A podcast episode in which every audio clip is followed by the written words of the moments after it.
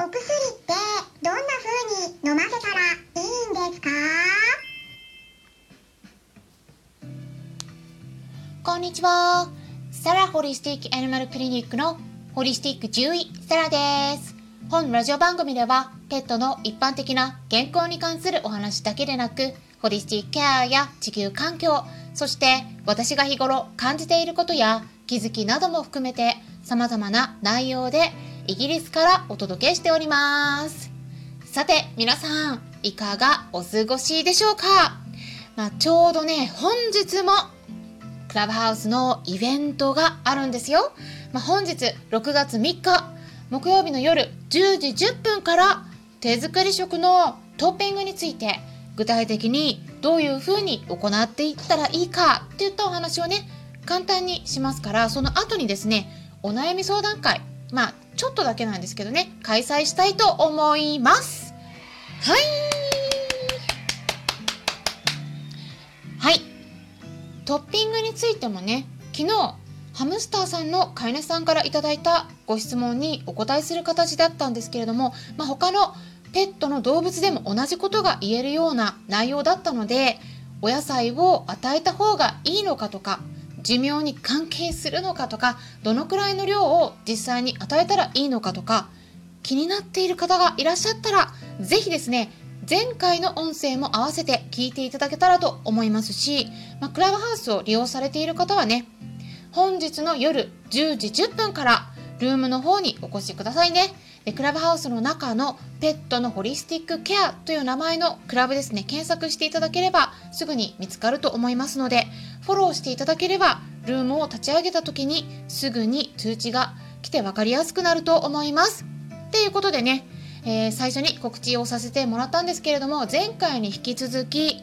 今回もね、ご質問にお答えしたいと思います。やっぱりですね、お薬をうまく飲ませられないっていうご相談も多いんですね。皆さんどうですか？うん。まあ、どうやったら負担なく与えてあげることができるのかとかね。まあ、いろいろと考えていらっしゃる方も多いのではないでしょうかね。まあ、そんな方のために、今回はいろいろとコツをお伝えしていきますので、興味のある方はぜひ最後まで聞いてみてくださいね。いただいたご質問はこんな感じでした。質問箱に記載してくださった文章をそのまま読み上げていきますね。錠剤は粉にしてから美味しいものと混ぜるといいのですか？錠剤はそのまま喉の奥に入れたら味はしないのでしょうか？うまくできればですが。っていうことなんですけれどもそうですねあの結論からお伝えしますと錠剤をですねそのまま喉の奥に入れたら皆さんどうですか？まあねほとんど味しないと思うんですね。うん。大体同じです動物たちもね。でそれでじゃあ錠剤と粉どちらの方が負担が少ないか言いますとこれは私の見解なんですが錠剤です。はい。皆さんもねやっぱり試していただくとね分かるんじゃないかなと思うんですよね。粉を与える場合っていうのは、まあ、粉を溶かした粉々にあの錠剤あ粉をね与える場合っていうのはねちょっとすいません、ね、今ねちょっと混乱混乱しちゃった。あの粉を与える場合っていうのはねその粉を水に溶かしてやったりとか何かに混ぜたりとかしてまあそれで液状にして飲むということになりますよね。うん、で錠剤を水で流し込むのと粉を溶かした液体を口に入れた場合比較した時にどちらの方が味を感じますか？やっぱりね液体の方が味感じません？うん。お薬の中には味があんまりしないものもありますけれどもまあほとんどのお薬ね苦いものが多いです。で錠剤を砕いて粉々にしてでそこに水とか美味しいものとか混ぜて液状にして混ぜる飲ませるとしてもねやっぱりですねちょっと変な味にはなります。だからなんか美味しい美味しいって言ってねいくらでも食べられるようなそんな美味しさにはならないんですよね、うん、液体の方がやっぱり口の中で広がって味を感じやすくなります。そしてねポイントとしてはもう1点あるんです。どのくらい時間がかかるかっていうことなんです。うん、これね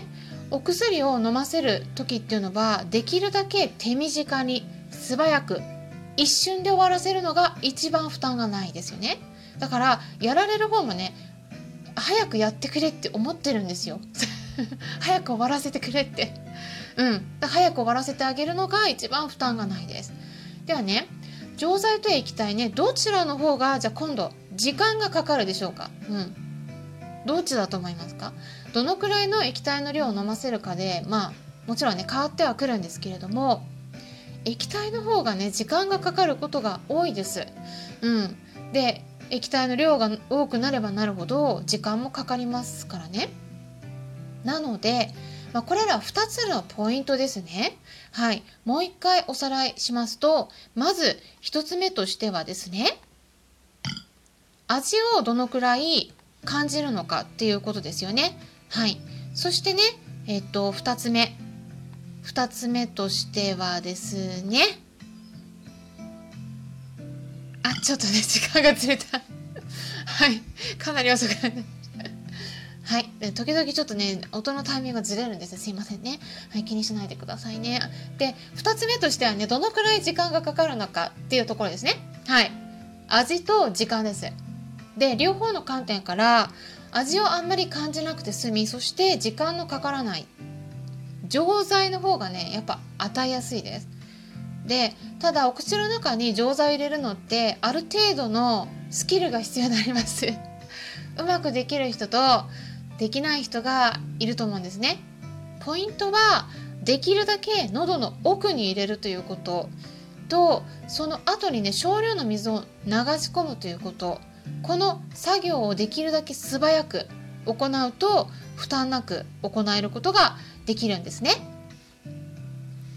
はい。はい、ちょっとはい、すいません。ね。でも、喉の奥にね、お薬を、お薬をポトッと落とす感じにして、でもね、あんまりね、ぐいっと下まで押す必要はないんですよ。これね、あんま強くやりすぎちゃうと、やられてる方はね、吐きそうになります。だから、このね、バランスがすごい重要なんですよね。だからといって今度ね手前に錠剤を置いてしまうと今度下でね押し出しちゃうんですねそれでペロッと錠剤を床に落としてしまう子もいて1回でもねそういう状態になっちゃうとねもう錠剤でもね少し溶け出してきて苦みが感じられるようになってしまいますからあのうまくできない方の場合だったら錠剤をそのままじゃなくて砕いて液液状にして飲ませた方が確実かもしれないです。まあ、錠剤と液体それぞれのお薬の飲ませ方については私の方でも YouTube の動画を公開したことがありますので概要欄に URL を載せておきます。でこういうのってね口頭で説明するよりも動画で見てしまった方がねあこんな感じで飲ませればいいんだなっていうのが雰囲気で分かりやすいと思いますので気になっている方がいらっしゃったらね是非動画の方を見てみてください。喉の奥って言ってもねどの辺りに錠剤を落とせばいいのかといったこともね画像でお伝えしてますのできっとねそちらの方が分かりやすいのではないかなと思います、まあ、私がね今一緒にいるのは猫だけなので、まあ、うちの猫のカンパネーラが撮影に協力してくれたんですけれどもねもともとはですねカルテに攻撃的要注意って赤文字で書かれてたような猫だったんですよ。でもねその動画ではね多分誰もねそんな過去があったとはね思えないようなすごいいい子の様子が見られると思います、まあ、そちらの動画でもお伝えしたことなんですけれどもね。うまく飲ませるポイントがいくつかあります。まずですね錠剤を飲ませる時飲ませた後そのままにする方もいらっしゃるみたいですけど本当はですね飲ませた後お水をきちんと流し込んであげた方がいいです。特に猫ちゃんの場合ではですね注意が必要です。食道に錠剤が張り付いてしまうことがあるんですね。でそうするとそこから食道の炎症が起きてしまうことがあると言われてます。なぜワンちゃんよりも猫ちゃんの方で起こりやすいのか言いますと食道にもね食べたものを胃の方に押していくような前動運動って呼ばれる動きをしてるんだけどもこの猫ちゃんの方がねワンちゃんよりもその働きが弱いんですね。前動運動っていうのは腸でもよくね行われてるような便とかを外に押し出そうと動くようなそういうあの運動のことを言います例えばねちょっとイメージしていただきたいんですがソーセージの中身お外に出そうとする時皆さんだったらどうしますか？片側をハサミで切って反対側から指で押しますよね。そうすると空いている出口の方に中身が押し出されていきます、まあ、そんな感じでねあの腸とか食道でも筋肉がぎゅっと収縮して圧力をかけることで反対側の方に中に入っている食べ物を出口の方に押し出そうとしてるんですね。でもね猫ちゃんの食道ではこの機能が弱いんです。だから食道がねちょっとね張り付いちゃうことがあります。その錠剤が食道にですね、うん、だからお水をしっかり流すことで、えー、胃の中に落とすようにお手伝いしてあげることができるようになります。だいたいねお水は1から 2ml くらいで OK です。でね最後にもう一つ重要なポイント。お薬を飲んだら必ずいいことをしてあげましょう。ね嫌なことだけされてその後何にもなしっていうのはねやっぱりこれはね本人にとってすっごい嫌な気分です。だから飼い主さんはねその子のことを思って治療してるんだとは思うんですけどでも苦いお薬飲まされるのってすっごく嫌なことなのでやっぱり最後に褒めてもらったりおやつをもらえたりするとあ我慢してよかったなってねいう気持ちになりやすくなるんですね。その辺もねすごく重要なポイントなのでえぜひね最後あの覚えていただければと思います。今回も最後まで聞いてくださりありがとうございました。参考になったという方はいいねボタンのクリックとかフォローしていただけたら嬉しいです。ホリスティック獣医サラでした。